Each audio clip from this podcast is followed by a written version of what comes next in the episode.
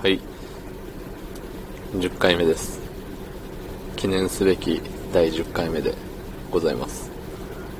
はい。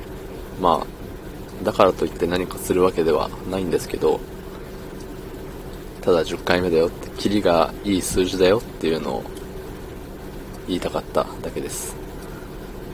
今日もねあのー、特に何も決めずフリートークっていうのでやろうと思います。はい。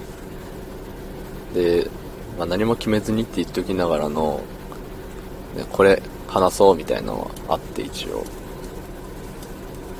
あの昨日か一昨日かでねあのツイッターであのあれよ。話題になってる。話題になってる。なんかトレンド入りしてた。あの廃棄前提おじさんなるものがねいるじゃないですか。っていう方がいらっしゃるじゃないですか。そうそれについて思う思うことというかそんなにまあ思うことだね。うん。あのまず廃棄前提おじさんと言われる方がね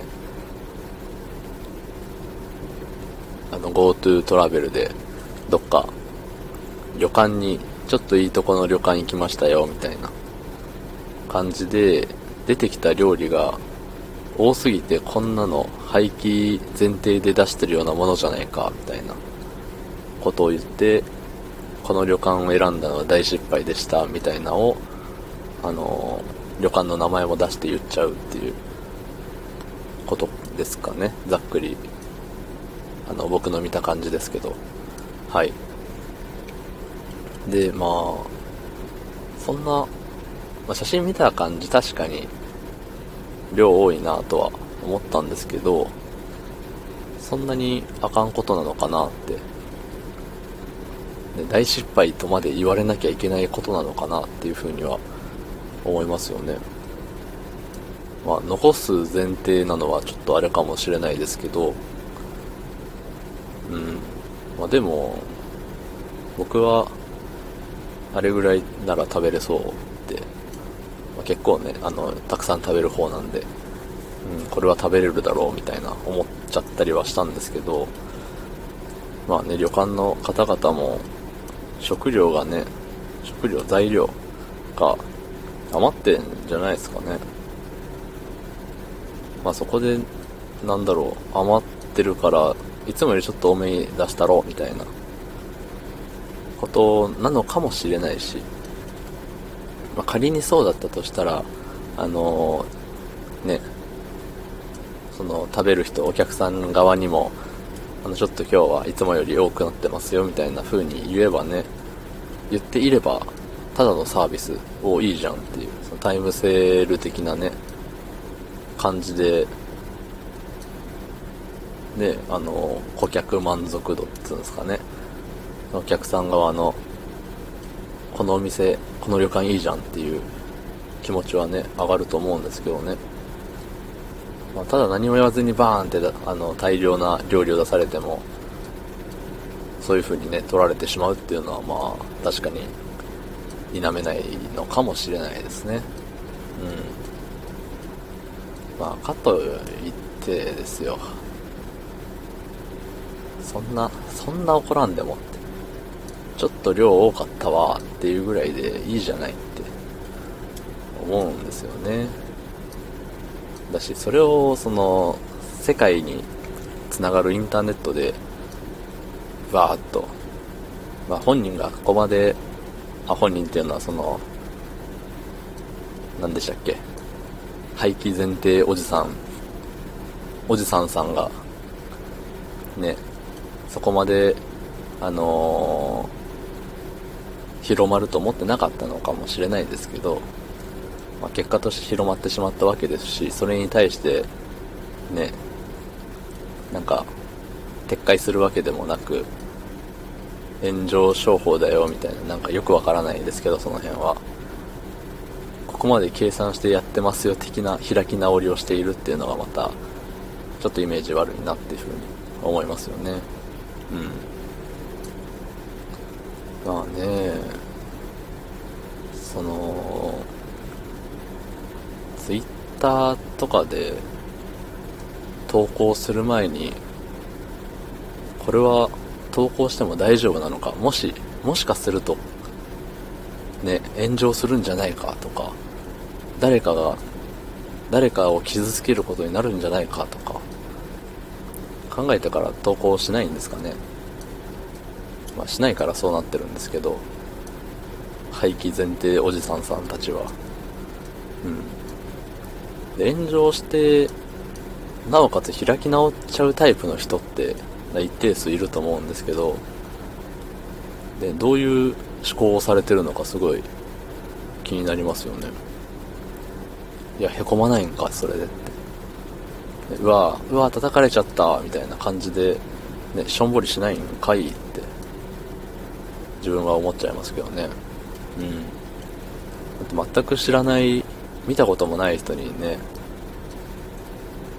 うるせえ黙れみたいなそういう言葉を浴びせられ続けその叩いている誰々が叩かれてますってなったら関係全く何も思ってないけどとりあえずついでに叩いとこうみたいな人もね割りかし割りかしうん。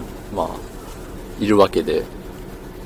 だしそのとりあえず叩いとこうって思ってる人は結構言葉がねきついですよね。なんかうん暴言チックな感じでね。誹謗中傷ですよねいわば。そういうのをねされてもなお開き直れるメンタルの強さ。うん。それをね違うとこに生かしてくれればもっと世界は平和になるんじゃないかななんて思ったりするんですけども。うん。いやとりあえずはあれですよね旅館側にごめんねって。あとツイッターでそのアカウントでその廃棄前提おじさんさんのアカウントであのねごめんねって。旅館何々という旅館の皆様ごめんなさい。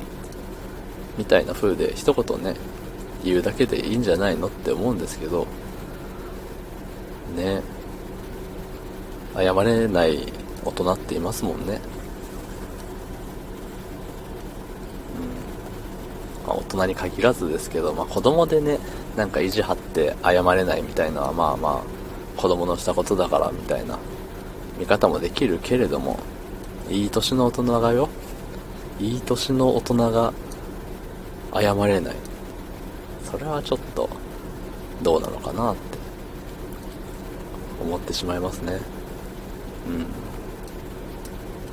なんか世の中にはねあのー、謝ったら死ぬんじゃないか謝ったら死ぬ人種みたいな。いますもんね。多分そんな多くはないでしょうけど少数ながらもある程度の数謝ったら死ぬ人種がいますからね。どんだけ証拠を挙げられて自分が間違ってるってもう四方八方から詰められても絶対に謝らない。謝ることを教わって生きてきてないんですかねそういう人は。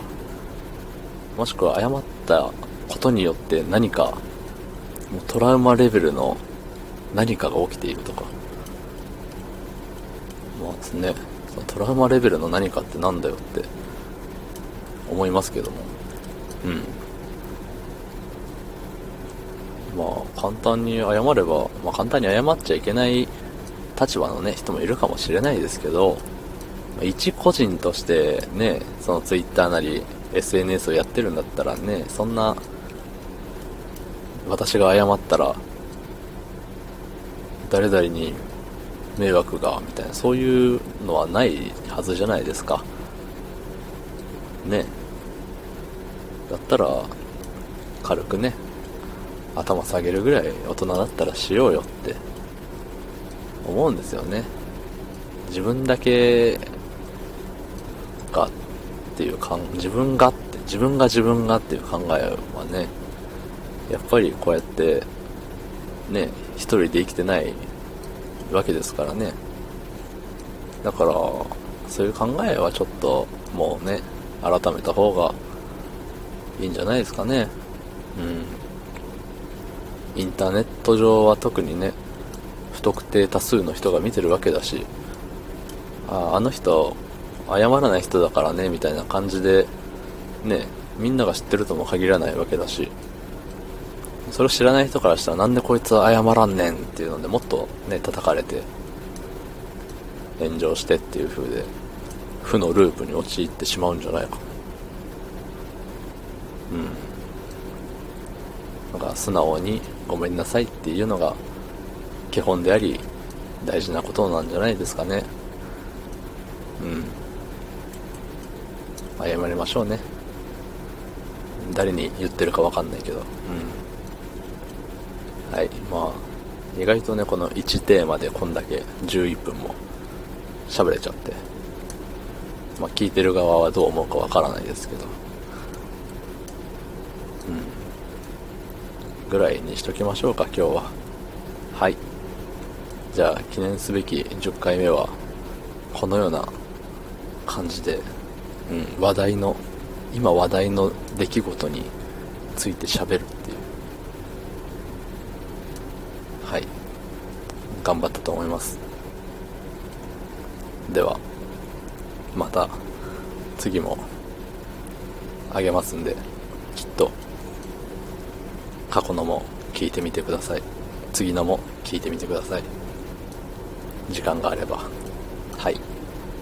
ではありがとうございました。